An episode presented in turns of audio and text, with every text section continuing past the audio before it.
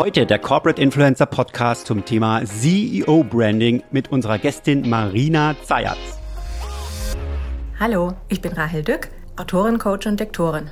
Mich begeistert, dass eigentlich jeder Mensch etwas Wertvolles weiterzugeben hat. Es ist immer wieder super spannend, diese Herzensbotschaften zu entwickeln. Und zwar individuell und authentisch. Genauso, wie es eben zu echten Corporate Influencern passt. Weil du etwas zu sagen hast und weil es wichtig ist, dass deine Botschaft ankommt.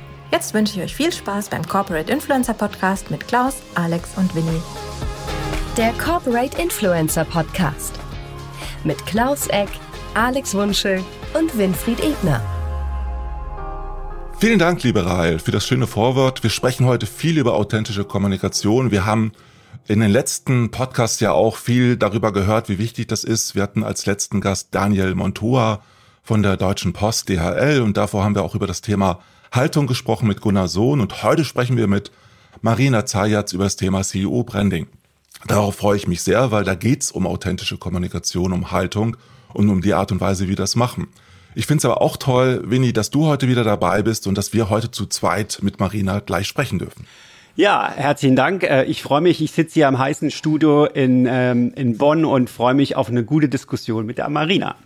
Schön, dass du dabei bist, liebe Marina Zayatz. Wir haben ja schon vor vielen Jahren miteinander in einem Podcast gesprochen, auch im Corporate Influencer Breakfast, über das Thema Personal Branding. Du bist ja inzwischen sehr stark auch spezialisiert auf das Thema Corporate Influencer einerseits, aber eben auch auf das Thema CEO Branding. Und was ich sehr spannend finde, ist, dass ihr auch regelmäßig einen Podcast macht, LinkedIn Lounge und als Schaffengeist natürlich auch viele Unternehmen, viele CEOs schon begleitet habt und ihr dabei sagt, ihr helft Menschen dabei, sichtbar zu sein und ihr helft dabei, auch den Menschen halt zu einer digitalen Souveränität zu kommen. Bei authentischer Kommunikation tun sich ja viele, nicht nur CEOs, schwer damit, richtig gut den Weg ins Digitale zu finden. Ja, liebe Marina, schön, dass du dabei bist und dass wir heute mit dir darüber sprechen dürfen. Hallo Klaus, hallo Winnie, vielen Dank für die Einladung. Ich freue mich auf unser Gespräch. Ja, was ist denn diese digitale Souveränität, von der du gesprochen hast? Sehr gute Frage. Ähm, wenn wir über digitale Souveränität sprechen, dann sprechen wir gleichzeitig auch von der analogen Souveränität. Also wir glauben, dass Souveränität eben sowohl auf der analogen als auch der digitalen Bühne immer stattfindet. Und was bedeutet das? Äh, Souveränität bedeutet, dass ich ähm, mein Fach beherrsche, dass ich ähm, selbstsicher auftrete, dass ich mich gut fühle, wenn ich über meine, meine Expertise spreche, wenn ich äh, auftrete und äh, unabhängig davon, ob das auf der analogen Bühne geschieht oder eben auf der digitalen Bühne. Und gleichzeitig bedeutet das nicht nur, dass ich mein Fach beherrsche, sondern dass ich das nach außen hin auch so verkörpere und rüberbringe. Ähm, da gibt es ein sehr schönes Wort aus dem Italienischen, nennt sich Sprezzatura bedeutet, dass ich die Sachen, die ich mache, mit einer gewissen Leichtigkeit mache, dass es nicht so angestrengt aussieht, sondern dass ich das, was ich mache, so gut beherrsche, dass es von außen hin fast schon leicht wirkt, obwohl es das eigentlich nicht ist. Ähm, und das meinen wir mit Souveränität und wir helfen eben unseren Kunden dabei, ähm, das Fach, was sie beherrschen, auch souverän zu vermitteln und das machen die meisten Kunden sowieso schon in der analogen Welt, aber wenn sie dann beispielsweise auf LinkedIn sprechen, dann tun sie sich noch schwer, weil sie eben diesen Kanal noch nicht richtig gut kennen und dann denken, dass es auf einmal völlig anders ist als in der, in der echten Welt, in Anführungszeichen. Und das ist es oft nicht. Und deswegen wollen wir diese Parallele schaffen und Menschen eben zeigen, ähm, dass sie auch auf LinkedIn genauso ähm, mit Leichtigkeit auftreten können. Das hört sich ganz leicht an. Das machst du ja zusammen mit Thomas Herzberger und ihr habt ja vor einigen Jahren Schaffensgeist gegründet, sagt auch mit Tatkraft wollt ihr das Ganze durchsetzen. Jetzt ist es aber doch so, dass relativ viele CEOs noch gar nicht so aktiv sind auf LinkedIn. Es gibt zwar einige Studien, wie zum Beispiel von Palmer Hargreaves, den CEO LinkedIn Index, und wo man auch sehen kann, dass recht viele CEOs schon das ein oder andere auf LinkedIn machen. Aber so richtig aktiv sind die meisten Geschäftsführer, Geschäftsführerinnen in Deutschland ja noch nicht. Woran liegt es daran, dass, äh, woran liegt es eigentlich, dass wir so wenige Social CEOs in Deutschland haben? Es haben relativ viele Menschen ja Angst vor dieser Art von Kommunikation. Hm. Ja, es ist nicht nur die Angst, es ist ganz oft auch ähm, ja so die Ausrede von äh, ich habe keine Zeit oder sie wissen einfach nicht, ob sich das lohnt. Na, wir Menschen stecken ja eigentlich nur Zeit in etwas, wenn wir wissen, dass das auch wirklich äh, unsere Zeit wert ist. Und äh, das ist sehr, sehr oft noch nicht klar, was das eigentlich bringt. Also das ist, denke ich, ein, ein Fall, warum viele Menschen da noch nicht aktiv sind. Und ähm, man muss dazu sagen, gerade LinkedIn ist nach wie vor ein relativ neues Medium äh, für die Menschen. Also es kommt schon immer mehr und mehr Vorstände ähm, auf LinkedIn, werden dort auch aktiv. Aber ja, es, es dauert. Veränderung dauert, wie das eben so oft ist. Das liegt ja auch daran, dass viele CEOs vor allen Dingen auf Zahlen schauen und die Zahlen, die man auf LinkedIn bekommt, die Analytics, sind jetzt auch nicht so aussagekräftig auf den ersten Blick. Wenn ich nee. halt sehe, wie viel Shares, wie viel Likes ich habe, das sind ja nicht, ist ja nicht die Währung, die sich CEOs vorstellen. Da geht es ja darum, welchen Impact ich habe. Jetzt ist es ja auch so, dass gerade bei Corporate Influencern und darüber hinaus viele Mitarbeitende darauf achten, was ihre Vorstände auf LinkedIn machen. Und auch Medien wie das Manager Magazin gräbt ja gerne das heraus, was CEOs vielleicht nicht gut auf LinkedIn gemacht haben. Richtig. Das trägt nicht unbedingt dazu bei, dass man sich da gerne ja, bewegt. Es gab vor einigen Jahren einen Artikel vom Manager Magazin, das hieß Auf der Schleimspur zum Erfolg wo LinkedIn ein bisschen, äh, naja, belächelt wurde. Und äh, das erlebe ich in Deutschland insbesondere auch noch sehr viel. Also gerade Social-Media-Kommunikation wird viel noch belächelt. Ähm, es gibt viele Menschen, die sagen, ja, die äh, Vorstände oder allgemein die Menschen, die auf LinkedIn da sich besonders exponieren, die haben es ja nötig. Ja, also wir haben in Deutschland einen sehr starken Fokus auf, ich möchte kompetent wirken, ich möchte sehr, sehr äh, ja schlau wirken und vergessen dabei die menschliche Komponente, die eben auch sehr, sehr wichtig ist, bevor es gibt zahlreiche Studien, die belegen, bevor wir überhaupt mit jemandem zusammenarbeiten wollen, bevor uns die Kompetenz überhaupt interessiert, interessiert uns zunächst, ob die Person sympathisch ist, ob wir sie vertrauenswürdig finden. Und genau dazu kann LinkedIn sehr gut beitragen. Und das vernachlässigen leider die meisten noch. Mhm. Äh, Marina, jetzt frage ich mich, ähm, ich gebe dir vollkommen recht, dass diese Hürde extrem hoch ist. Was passiert, wenn dir jetzt ein CEO entgegenkommt, der ein totaler Unsympath ist? Ja, der wirklich schwierig zu handeln ist im realen Leben. Wie gehst du mit dem um? Ähm, wie machst du es, dass er vielleicht nur einen Teil zeigt? Oder wie gehst du an diese Person ran? Weil wir sprechen immer von Authentizität. Du sprachst davon ja. im Analogen, im Digitalen. Das ist ein Abbild. Ich gebe dir vollkommen recht. Ich denke nur an manche Persönlichkeiten, die in Vorständen sitzen und ich habe auch schon einige erlebt. Da ist das schwierig, ähm, völlig authentisch zu sein. Wie gehst du damit um? Ja, ähm, also es kommt wirklich selten vor, dass ich Menschen kennenlerne, wo ich sage, so, uff, schwierig. Mhm. Aber klar, wenn du dann ähm, jemanden vor dir sitzen hast, der sagt, ich möchte auf LinkedIn sehr sympathisch wirken, aber ich weiß aus dem Unternehmensumfeld, dass die Person sich überhaupt nicht für das Thema Mitarbeiter interessiert und Kultur und so weiter, dann erzeuge ich ja quasi eine Parallelwelt.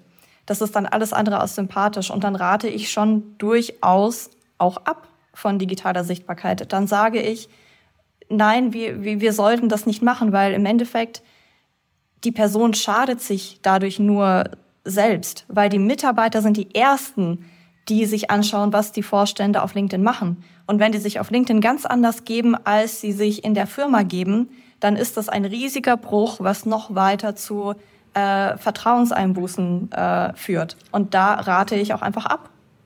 Es macht ja schon sympathisch, wenn ich mich überhaupt zeige, sowohl auf Video wie auch mit Text. Und es gibt ja auch schöne Beispiele, wie so mancher Controller, ehemaliger Controller wie Tim Höttges, plötzlich sehr, sehr gut punkten kann auf LinkedIn und auch sehr erfolgreich ist und da über, weit über 100.000 Menschen auch erreichen kann, nicht nur im eigenen Unternehmen, sondern darüber hinaus. Und wie schaffe ich das dann, äh, diese Nahbarkeit herzustellen? Weil authentische Kommunikation ist immer sehr abstrakt. Nahbarkeit heißt ja eigentlich, dass ich mich zeigen muss und zeigen müssen. Sichtbarkeit, äh, das ist halt keine Währung für CEOs. Äh, die haben ja immer Angst, dass sie sich zu sehr selbst darstellen und zu wenig ihre Fachlichkeit betonen. Wie schafft man denn den Spagat hinzubekommen zwischen Fachlichkeit und persönlicher Kommunikation für einen Vorstand? Ich, welchen Ratschlag würdest du diesen Menschen geben, die halt vor allen Dingen ihre Fachlichkeit betonen wollen und nicht zu viel Persönlichkeit zeigen wollen? Ja, das ist ganz oft ein, ähm, eine Annäherung über die Zeit. Also wir fangen dann ruhig auch mit äh, eher Fachlichkeit an. Ich arbeite sehr viel mit Beispielen, suche mir also verschiedenste aktive Vorstände raus und gebe dann Beispiele und sage, hey, schau mal, ähm, dieser Vorstand ist vergleichbar mit dir, weil in der in einer ähnlichen Vorstandsposition und in einer vielleicht in der gleichen Branche, davon gibt es mittlerweile echt viele Beispiele zum Glück. Und äh, dann ist es so ein Herantasten, weil die Personen lernen meistens ja vor allem darüber, was ihnen gefällt, aber was ihnen auch nicht gefällt. Und da das gibt mir dann auch ein, ein Verständnis davon, welche Art der Kommunikation die Person mag. Und ähm, dann ist es meistens ein Herantasten, dass wir sagen, okay, wir probieren jetzt mal im Kleinen erstmal aus, äh, dass wir beispielsweise, wenn du über das Thema Leadership schreibst, dass wir eine kleine Mini-Anekdote in den Text einbauen und schauen mal, wie sich das anfühlt. Und dann merkt die Person, ah, das kommt gut an. Und das kommt auf einmal besser an, als wenn ich nur Tipps gebe und dann so ein bisschen wie ein Oberlehrer wirke. Mhm. Und äh, dann ja, können wir weitergehen Stück für Stück.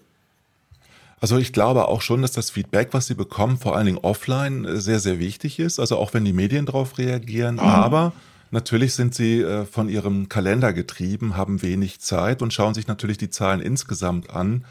Und deshalb ist es ja auch ganz wichtig, eigentlich mit Zahlen zu argumentieren. Was sind denn so deine Pitch-Argumente, um einen CEO abzuholen, um ihn zumindest neugierig zu machen?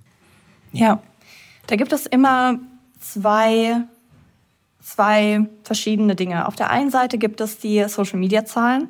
Also, dass man beispielsweise sagt, hey, schau mal, das ähm, ist die Anzahl der Menschen, die du erreichen kannst. Äh, das ist äh, die Relation dann zu der Engagementrate, wie viele davon interagieren. Also so die klassischen, sage ich mal, ähm, Social-Media-Zahlen, die wir, die wir alle kennen und auf die wir alle irgendwie schauen. Da gibt es keine eine Zahl, die wichtig ist. Das muss man sich eben in der Gesamtheit angucken.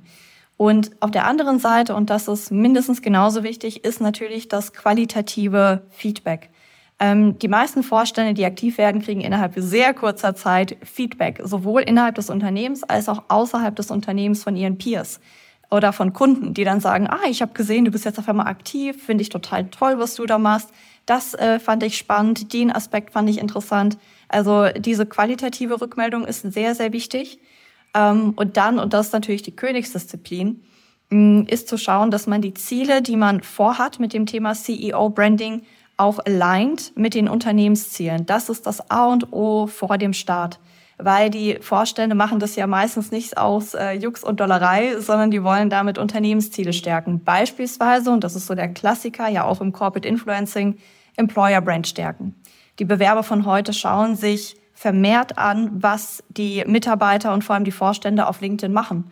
Und ähm, wenn da natürlich aus der Recruiting-Abteilung nach einer Weile das Feedback kommt, hey, äh, wir kriegen tatsächlich mittlerweile als Feedback von Bewerbern, dass sie äh, den Außenauftritt des Unternehmens inklusive des CEOs richtig gut finden. Ist das eigentlich das wichtigste und stärkste Zeichen auch für die Vorstände, dass wir auf dem richtigen Weg sind? Mhm. Und ich möchte jetzt eine Sache mal ergänzen, Marina, weil dieses Thema schweigende Leserschaft, die dann in Offline-Events jemanden anspricht, das, was du auch sagst, was als Feedback da ist, das kann man halt als CEO auch erst erfahren, wenn man in diese Welt geht und dann bemerkt, dass da so viele Menschen sind, die einfach nur lesen, die weder ein Like geben noch kommentieren, also diese Metriken, nach denen wir so lechzen. Ich glaube, dieses, diese, diese Wirkung aus ich bin digital sichtbar, ich stehe für Themen, ich stehe für mein Unternehmen und auf der anderen Seite sprechen mich dann Menschen an, auch Wochen und Monate später, weil sie sich irgendwas gemerkt haben. Wir sollten das nicht unterschätzen und das vielleicht, ähm, wenn ein CEO zögert, auch nochmal mit anbringen, er Erfolgsgeschichten von anderen CEOs, die so, so ähm, solche Erfahrungen machen, besonders was das Recruiting ja. Angeht. Natürlich, natürlich freuen sich viele über das Feedback, was sie erhalten, aber da stellt sich natürlich auch die Frage, ist das Ihr Feedback oder das Feedback auf den Ghostwriter, der das geschrieben hat? Und da stellt sich natürlich auch wieder die Frage, wie glaubwürdig ist die Kommunikation eines CEOs, der bisher noch nicht in Social Media aktiv war und der jetzt mit Unterstützung unterwegs ist. Also wie transparent muss ich das eigentlich kommunizieren, dass ich auch unterstützt werde? Das sieht man ja bei vielen bekannten Gesichtern, dass sie offen auf LinkedIn und darüber hinaus auch darüber sprechen, dass sie diese Unterstützung haben. Wie macht ihr das oder was empfehlt ihr dabei? Ja, also ähm, zuerst einmal finde ich das immer sehr spannend, dass gesagt wird, ja, sobald ein Ghostwriter im Spiel ist, ist es ja alles nicht mehr authentisch. Ähm, Ghostwriter gab es schon immer, auch vor LinkedIn. Ähm, da gab es Menschen, die äh, ja irgendwie ganze Biografien geschrieben haben und trotzdem äh, lesen die Menschen das und sagen, ja, das ist total authentisch. Ähm, wie machen wir das? Also, es gibt eigentlich zwei verschiedene Wege beim Thema Ghostwriting. Es gibt einmal das komplette Account Takeover, ähm, wo ja, man sich die Zugangsdaten geben lässt äh, von dem Vorstand und dann macht man alles für die Person. Man postet, man kommentiert, beantwortet Nachrichten und so weiter. Das machen wir nicht. Ähm, das finde ich geht zu weit. Und ähm, ich finde, Vorstände müssen schon eine gewisse Zeit auch selber aufwenden. Dafür reichen auch teilweise 15 Minuten am Tag, wo man auch selber einige Kommentare beantwortet, seine eigenen Nachrichten beantwortet. Das ist key.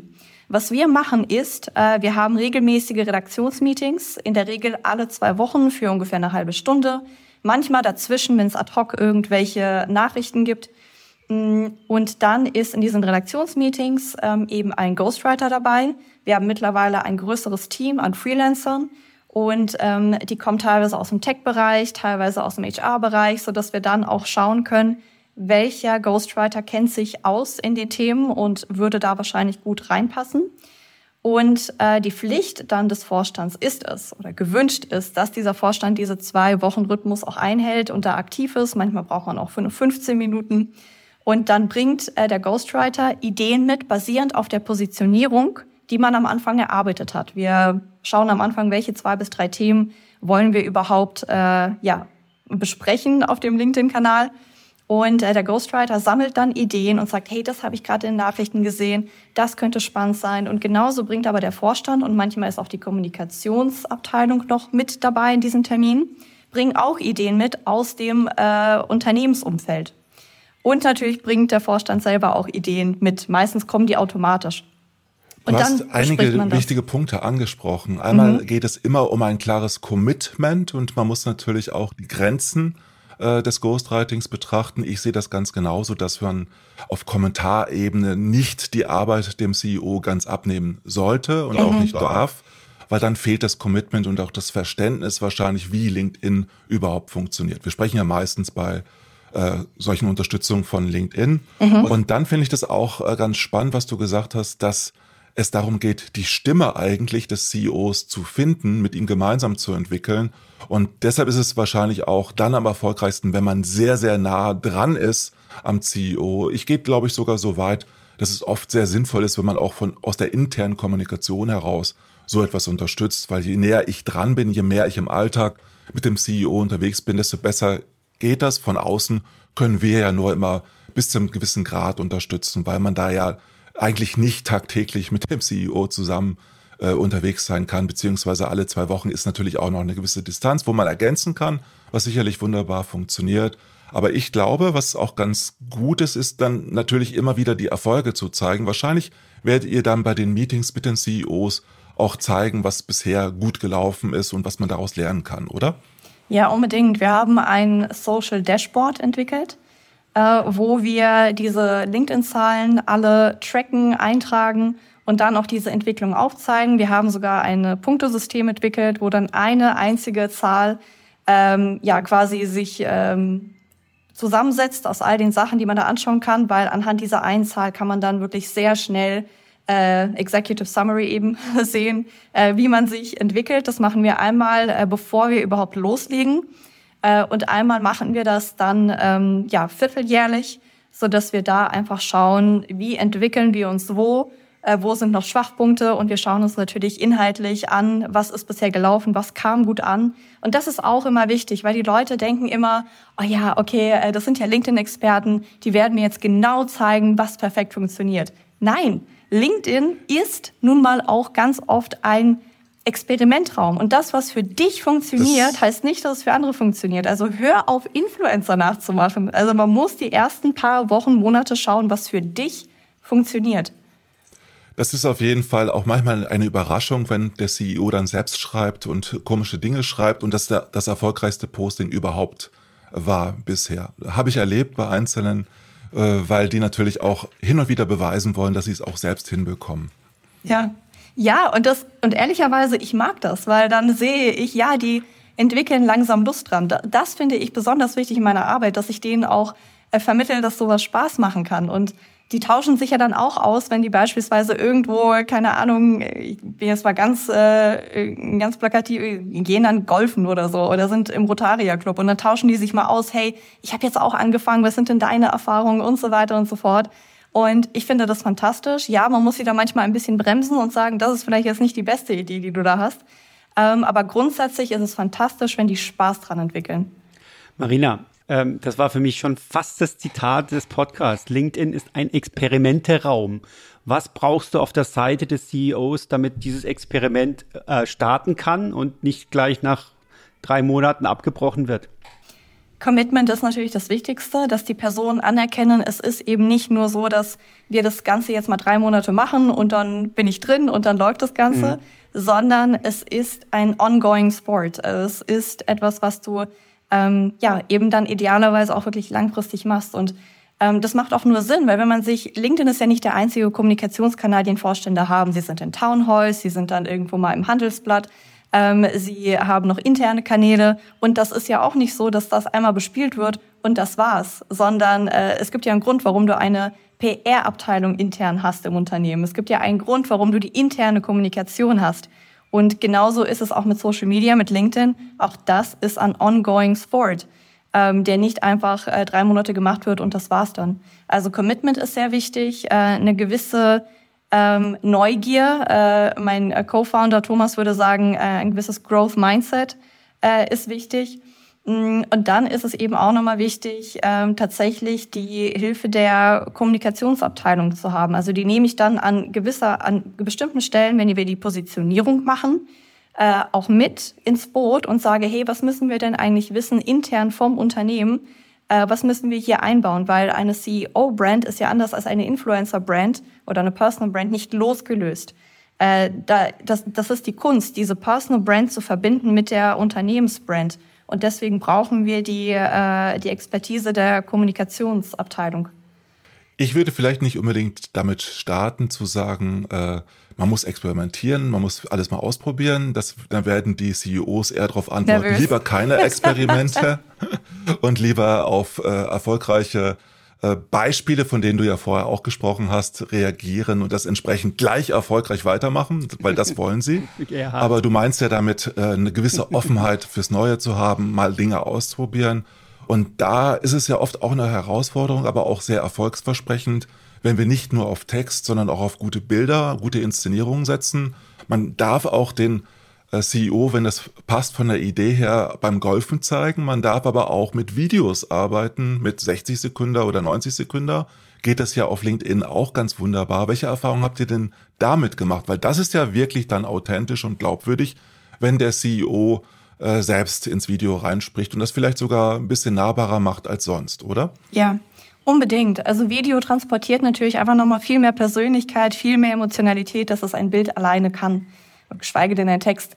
Hm, was wir als tolle Erfahrung gemacht haben, das war ähm, ein Bankenvorstand und äh, da gibt es immer interne Videos, so ein CEO-Update und ähm, dann haben wir äh, gesagt, okay, als Restabfallprodukt sozusagen gibt's ja immer diese Outtakes. Man hat sich versprochen, man lacht oder so. Und dann habe ich mir diese Outtakes mal angeschaut und dachte, ey, das ist, das ist Comedy pur. Das ist so witzig, nahbar. Äh, es ist nicht peinlich, das ist natürlich wichtig. Es ist einfach, es ist einfach sehr angenehm, äh, dieser Person zuzusehen, wie die sich dann verspricht und lacht mit dem Kamerateam. Und habe gesagt, hey, genau diese Outtakes nehmen wir jetzt, wir basteln die zusammen, halbe Minute und äh, posten die mit ähm, einer Message im Sinne von, hey, äh, Leute, das, was immer so souverän nach außen aussieht bei Vorständen, sieht übrigens so äh, aus hinter den Kulissen, ja? Also beruhigt euch mal. Äh, das muss nicht immer alles perfekt sein und äh, lasst euch davon nicht blenden. Und es kam super an, weil die Leute lieben es, ähm, wenn die Menschen nicht perfekt sind, wenn sie nicht glatt geleckt sind, sondern wenn sie eben Menschlichkeit zeigen. Also Perfektion braucht niemand. Perfektion schafft immer Distanz, schafft sogar Aggression. Deswegen ist es toll, tatsächlich da mit Videos zu arbeiten und idealerweise nicht mit Bildern, wo die Person perfekt am Schreibtisch sitzen, sondern wo sie irgendwo unterwegs sind und ähm, idealerweise sogar Schnappschüsse. Das setzt natürlich schon sehr, sehr viel Vertrauen des CEOs in seine Kommunikation, in seine Unterstützung voraus, weil viele diesen Kontrollverlust, den sie darüber auch ein Stück weit erleben können, natürlich befürchten und auch Angst davor haben. Andererseits wiederum wollen sie natürlich erfolgreich sein und wollen sich aber auch eher fachlich als emotional positionieren, weil emotionale Kommunikation, würde ich jetzt sagen, ist nicht unbedingt das, was äh, von den CEOs im Alltag erwartet wird. Aber wenn man das natürlich hinkriegt, ist das natürlich ganz, ganz ideal. Und äh, wie schaffe ich das denn, die Menschen äh, so locker zu bekommen, dass sie sich auf diese Art von Kommunikation einlassen? Ähm, es ist nicht anders als äh, bei in Anführungszeichen normalen Mitarbeitern. Also man denkt sich immer, ah, Vorstände sind dann immer total selbstsicher und oder nee, sind auch äh, sind auch Menschen mit Sicherheiten, Unsicherheiten und vor allem gibt es auch im Vorstand verschiedene Persönlichkeitstypen. Es gibt welche, die sagen, ja komm, wir machen, wir probieren aus, ich habe da Bock drauf. Und es gibt andere, die sehr, sehr, sehr vorsichtig sind. Also auch da, es gibt eigentlich nicht diesen einen Stereotyp. Ähm, aber wie kriegt man die locker? Ähm, Vertrauen. Also das ist auch einer der Gründe, warum ich so gerne auch langfristig mit Vorständen arbeite, weil man dann natürlich sich erstmal rantastet. Man äh, tut erstmal den kleinen Zeh ins Wasser, dann geht man bis zum Knöchel, dann bis zum Knie und dann steht man irgendwann äh, ja so Bauchmitte im Wasser und traut sich halt auch mal diese Videos zu veröffentlichen. Und äh, das kommt mit der Zeit. Das ist wirklich eine Frage von Vertrauen und äh, vor allem die Vorstände sehen ja dann, okay, ich habe mich getraut, bis zum Knöchel ins Wasser zu gehen. Positives Feedback. Nichts Schlimmes passiert. Das das heißt, es ist sicherlich sinnvoll, am Anfang mit einer sehr fachlichen Kommunikation einzusteigen, wo jeder sich wohlfühlt und sicher fühlt und dann immer tiefer reinzugehen, langsam das Ich für sich zu entdecken, hin und wieder mal ein Selfie einzustreuen und dann doch auf das Video auch zu setzen und auch vielleicht ein emotionaleres, persönliches Posting, in dem man eine gewisse Haltung zu einem Thema zumindest zeigt, oder? Ja, also es gibt natürlich schon auch Vorstände, die sagen, so, los geht's, wir rennen los, die sich dann trauen, dann vielleicht äh, schon äh, ja stärker mit Persönlichkeit anzufangen. Aber ja, in der Regel wird man sich da erstmal ähm, herantasten und äh, erstmal vielleicht viel, viel mehr Fokus auf das Fachliche. Beziehungsweise, was ich auch immer spannend finde, ist diese Unterscheidung. Die Leute sagen immer, oh, ist es fachlich oder ist es persönlich? Der beste Content aus meiner Sicht hat beides. Also ich spreche über etwas Fachliches, aber ich untermauere das mit einer persönlichen Anekdote, die zu diesem Fachlichen passt. Deswegen sehe ich das ganz oft gar nicht so als, als Trennung. Wobei natürlich noch hinzukommt, dass ich auf Augenhöhe kommunizieren will als CEO und natürlich nicht zu sehr in die Details mich verstricken sollte, mhm. weil ich erreiche, je nachdem wie groß mein Unternehmen ist, nicht nur meine internen Mitarbeiter, sondern darüber hinaus natürlich ein großes Publikum und muss mich natürlich von der fachlichen Kommunikation meiner Mitarbeitenden doch schon auch abheben, damit das auch den Unterschied macht, oder? Ja, also vor allem das Thema Flughöhe ist da wichtig. Ein Vorstand sollte nicht hingehen und äh, jetzt die Feinheiten eines Elektromotors erklären in den Autos, sondern äh, die Vision aufzeigen, wo eigentlich das Unternehmen jetzt hingeht und warum sie beispielsweise als Porsche äh, sich dafür entschieden haben, äh, in die Elektromobilität zu gehen und wie und wie deren Strategie aussieht. Äh, und diese Kommunikation, wo es mehr ins Fachliche geht, da sage ich immer, überlass das deinen Fachexperten, deinen Corporate Influencern, äh, die viel, viel näher dran sind und das eh viel authentischer rüberbringen können. Ähm, also da ist es wichtig, wirklich diese Flughöhe einzuhalten. Das heißt ja in letzter Konsequenz, dass wir auch nie vergessen sollten, dass LinkedIn auch eher symbolische Kommunikation ist, zumindest aus der Sicht äh, eines CEOs, weil ich natürlich als CEO für bestimmte Themen stehen möchte und auch entsprechend wahrgenommen werde. Das gilt zwar auch für Corporate Influencer in vielen, vielerlei Hinsicht, weil ich ja immer nur einen ganz kleinen Aspekt meines Alltags abbilden kann über diese Art der Kommunikation. Also vielen, vielen Dank, lieber Marina, also ich möchte mich auch bedanken. Ich fand, das ist ein richtig schönes Gespräch. Herzlichen Dank. Ich glaube, wir haben uns zum ersten Mal hier im digitalen Raum gesehen. Ich freue mich schon drauf, wenn wir uns zum ersten Mal persönlich sehen.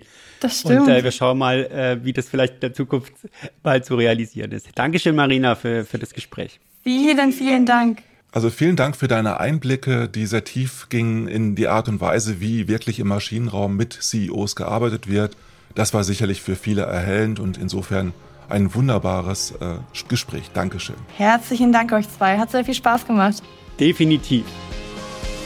Das war der Corporate Influencer Podcast mit Klaus, Winfried und Alex. Die Shownotes und alle weiteren Episoden findet ihr unter corporateinfluencerpodcast.de. Eine Produktion der Klangstelle. Feinste Hörstücke seit 2005. Tschüss.